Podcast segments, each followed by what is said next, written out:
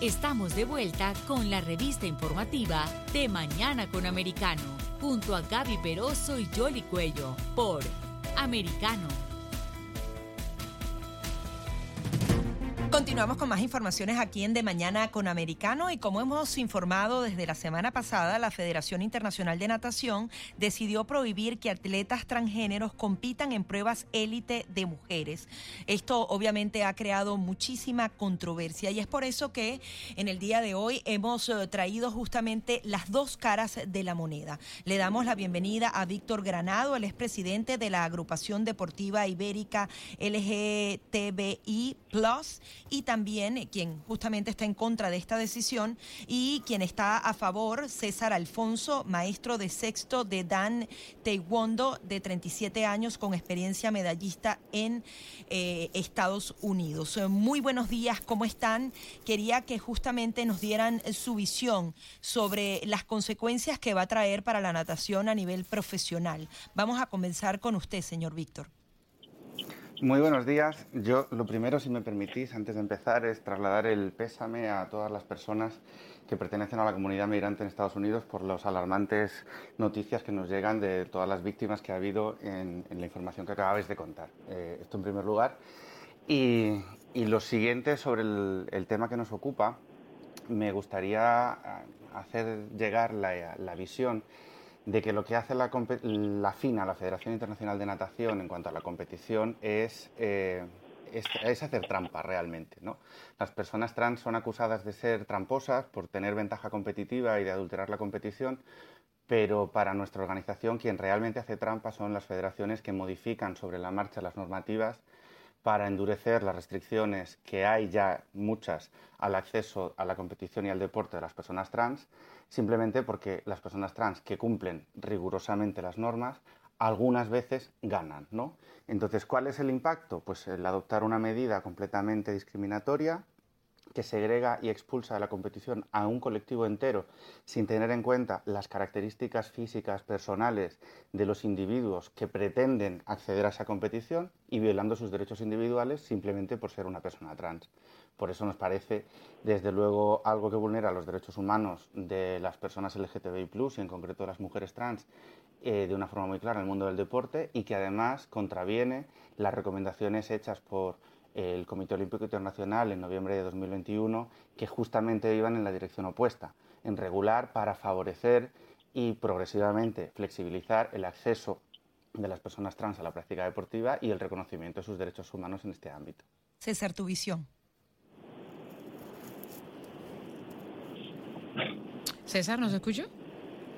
Sí. Adelante. ¿Usted quiere reaccionar al comentario que ha hecho Víctor? Sí, por supuesto. Buenos días, mi nombre es César Alfonso, soy cinturón negro sexto dan en taekwondo olímpico, ya con 37 años de experiencia, soy preparador físico y sé muy bien la diferencia entre un hombre y una mujer a nivel competitivo. Te voy a poner como ejemplo, agarramos dos, dos bicicletas, una normal y una con motor. La normal es la mujer, con motor es el hombre. El hombre tiene 40% más de masa muscular que una mujer.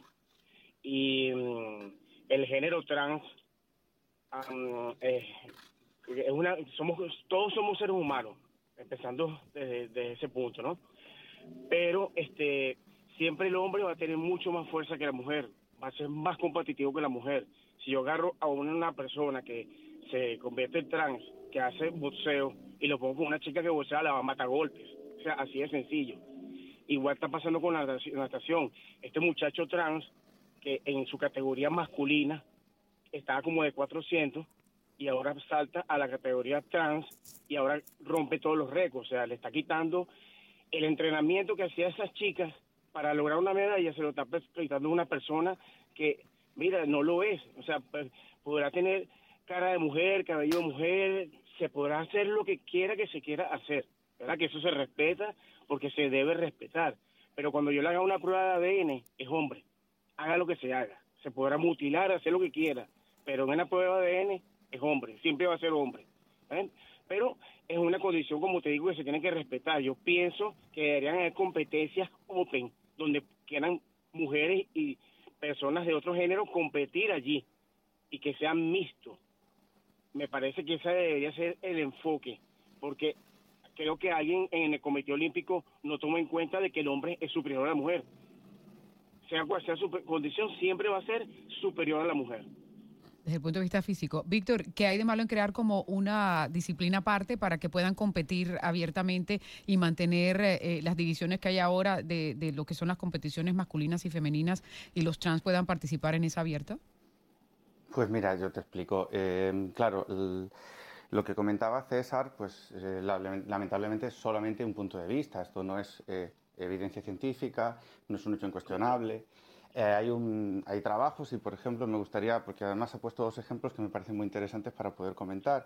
Eh, la evidencia en el supuesto ventaja competitiva absoluta que tengan las mujeres trans eh, está muy discutida y, entre otras cosas, hay estudios científicos como el que practica Joanna Harper explicando que, con el mismo ejemplo que lo ha planteado de las bicis con motor o sin motor, que cuando una mujer trans asume el tratamiento eh, hormonal y cumple las restricciones que planteaba hasta ahora el Comité Olímpico Internacional, su rendimiento mm, físico cae, el, imputable al, efecto de la testosterona, cae de una forma muy importante, tan importante que la sitúa en la media de rendimiento de las mujeres cis de su categoría.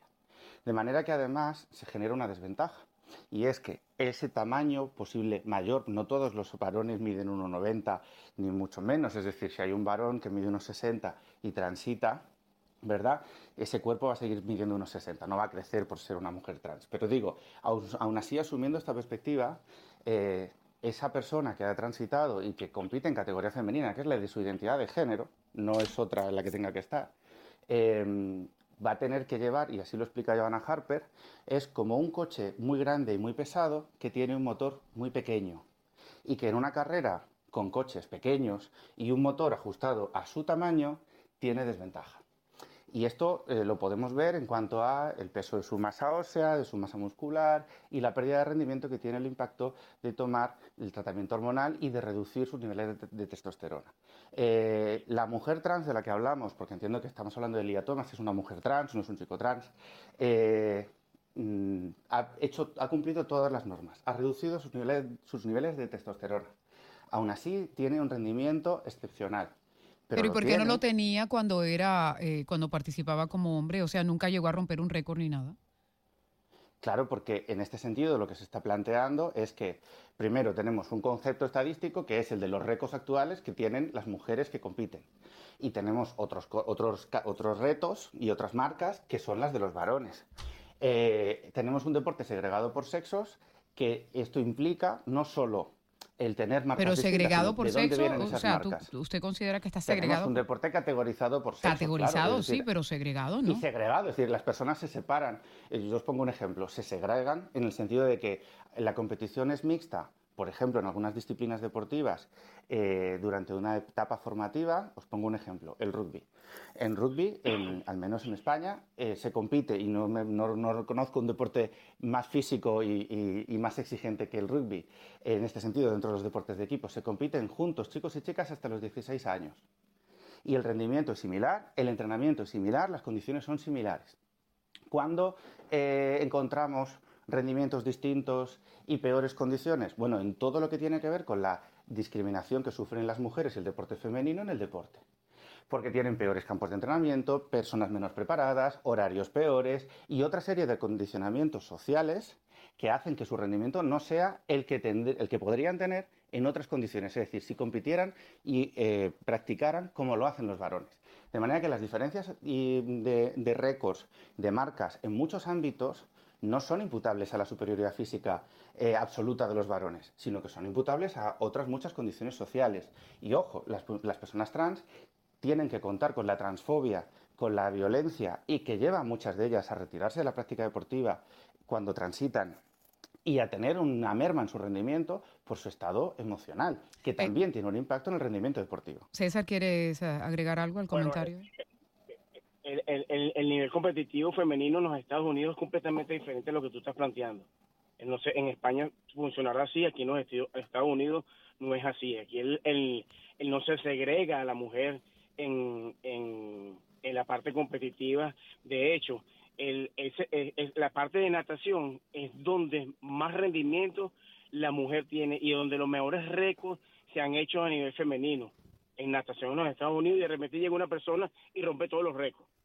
Y le quita todos los récords a, a las chicas que están nadando, o sea, es, es impresionante, o sea, se ve muy o sea, se ve muy bonito en la práctica como lo estás planteando, pero en la realidad es que el, el, la biología no se puede cambiar la genética humana no se puede cambiar, aun cuando le pongas a la persona cosas que baje, como tú dices, su nivel competitivo o su, su nivel de energía, pero cuando nos vamos a la práctica nos damos cuenta que no es así, porque ya tenemos eh, los precedentes en el, en el tema de la natación, tenemos precedentes en artes marciales mixtas, donde trans han casi medio matado a chicas en, en, a nivel de competición, o sea, eso allí no aplica realmente como tú lo estás poniendo. O sea, el, cuerpo humano, el cuerpo humano no lo podemos engañar, lo podemos maquillar, pero al final no lo vamos a poder engañar. Siempre, siempre va a ser un hombre. Yo es que de verdad que no puedo, no puedo asumir esta afirmación. Puedes cambiar, maquillar, mutilar, poner, quitar, pero cuando le hagan la prueba de ADN es un hombre siempre va a ser hombre. O sea, eso Yo le, le, voy a decir a César porque y a la audiencia que nos escucha, yo le quiero transmitir a la audiencia que nos escucha y a César y a todas las personas que estamos aquí reunidas que hay muchas personas, que son las personas intersex, por ejemplo, que son personas que cromosómicamente pueden tener en una de las dimensiones que tiene el sexo un contenido, ser XX, XY, XXY y todas sus demás variaciones, y son personas que, no, eso no les determina ni siquiera el sexo. Es decir, el sexo, más, el sexo en la especie humana es algo realmente complejo y que no se reduce a esto. Y que desde luego las personas trans no se mutilan, no se, no se pintan y que lo que tienen es una identidad, la muestran, la manifiestan y unos derechos humanos que hay que reconocer. Y el problema es no entender esto. Pues vamos a seguir de... Eh, estamos, estamos, completamente de acuerdo que esos derechos humanos hay que reconocerlo porque somos humanos todos pero pienso que... Bueno, parece que hay unos de primera y otros de segunda. Bueno, vamos... A, eh, Desafortunadamente se nos ha agotado el tiempo, pero seguramente vamos a seguir conversando sobre estos temas porque son eh, parte de lo que está lidiando nuestra sociedad. A los dos les queremos agradecer la participación y por compartir sus ideas con nosotros. Muy amables. Muchas gracias. Feliz día. Gracias a ustedes. Es eh, Víctor eh, Granado, presidente de la agrupación deportiva ibérica LGTBI y César Alfonso, maestro de Taekwondo, tiene 37 años de experiencia y medallista uh, de US Open del 2014. Con nosotros aquí en este debate uh, de Mañana con Americano. Ya regresamos.